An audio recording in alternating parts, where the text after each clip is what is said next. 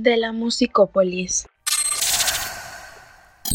Chez De la Musicopolis, on veut mettre en lumière les DJ et les beatmakers. En parlant des beatmakers, on est assez d'accord avec Driver qui dit que... Le beatmaking dans le rap, c'est tout. On le dit haut et fort parce que certains artistes semblent parfois l'oublier. Hein, les beatmakers, il y en a quoi? Il y en a 6-7 en France. C'est des bons, vous respectez, vous êtes carrés. Mais le reste, arrêtez de nous faire les anciens, mon frère. Arrêtez de nous réclamer des sommes de fou, la tête de ma grand-mère. On est d'accord que c'est une attaque directe, ça, non? Et attention, hein, je tire pas euh, un- une balle réelle sur les beatmakers. Je ne sais pas pour toi, mais généralement, quand quelqu'un dit ce n'est pas pour tirer une balle réelle, c'est qu'une balle réelle va être tirée.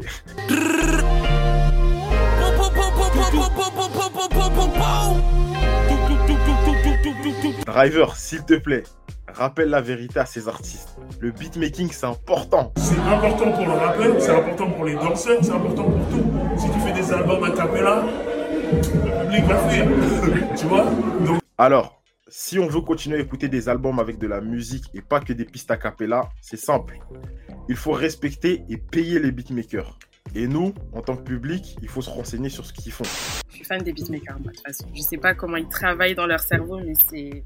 Et pour ça, check notre podcast Dans le monde 2 si tu veux en savoir plus sur les beatmakers et leur travail.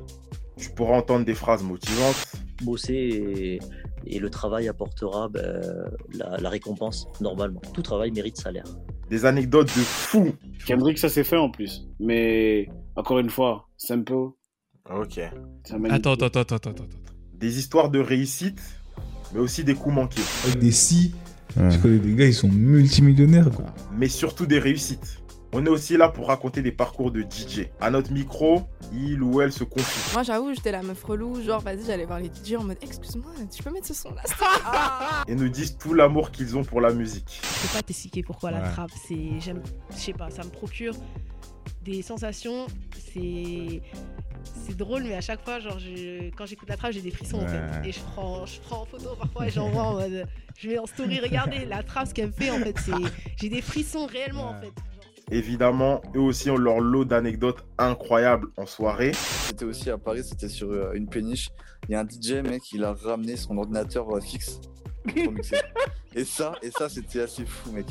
Il a ramené sa table. Mais attends, mais attends. Bref, de la musicopolis, c'est ton média beatmaking et DJing de référence. On m'invite euh, dédicace à de la musicopolis. hein. la musicopolis, c'est le ESPN du beatmaking.